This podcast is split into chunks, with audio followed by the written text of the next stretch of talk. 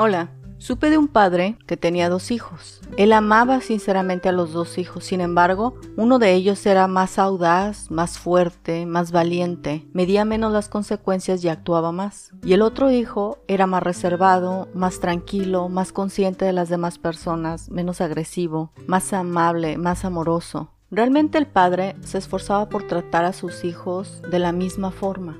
El hijo mayor, el que era audaz, el que era proactivo, el que actuaba, el que decía lo que pensaba, el que iba por la vida siendo la punta de flecha, él era más demandante. Si quería algo lo pedía. Como nunca encontraba oposición, se sentía con la libertad de pedir todo lo que quisiera. Por lo tanto, era una persona egoísta y su vida se centraba prácticamente en lo que él pensaba, en cómo él quería las cosas. Iba por la vida con agresividad y con dirección. En cambio, el hijo menor siempre estaba cuando se le necesitaba, ofrecía su ayuda, tomaba lo que se le daba, no era demandante, era como si siempre estuviera esperando su turno. Era una persona amable, pensaba en los demás antes que en él mismo. ¿Sabes qué pasó al tiempo? Al final, la vida con el mayor era más difícil, más esforzada. Podemos deducir que el mayor alcanzó muchas cosas en su vida. La forma en cómo las obtuvo, ese no es nuestro cuestionamiento. Y el hermano menor no tuvo una vida tan afortunada. Lo más triste de todo esto es que tú eres ese padre y tú eres esos hijos.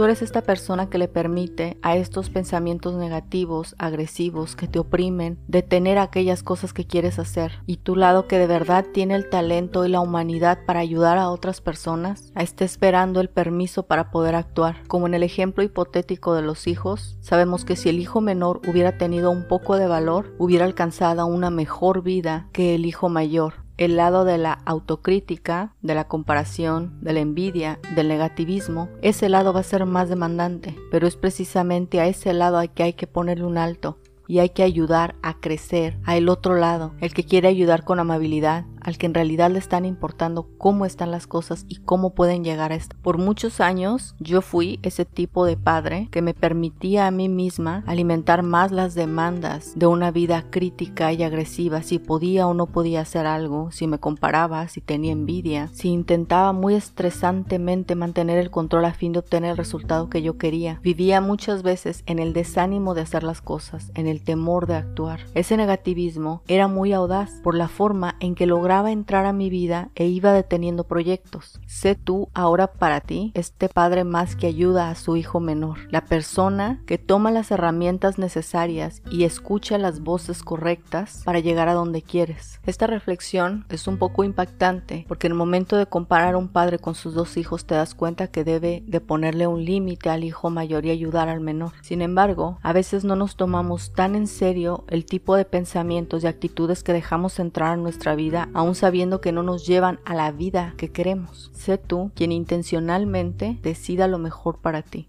Nos vemos la próxima.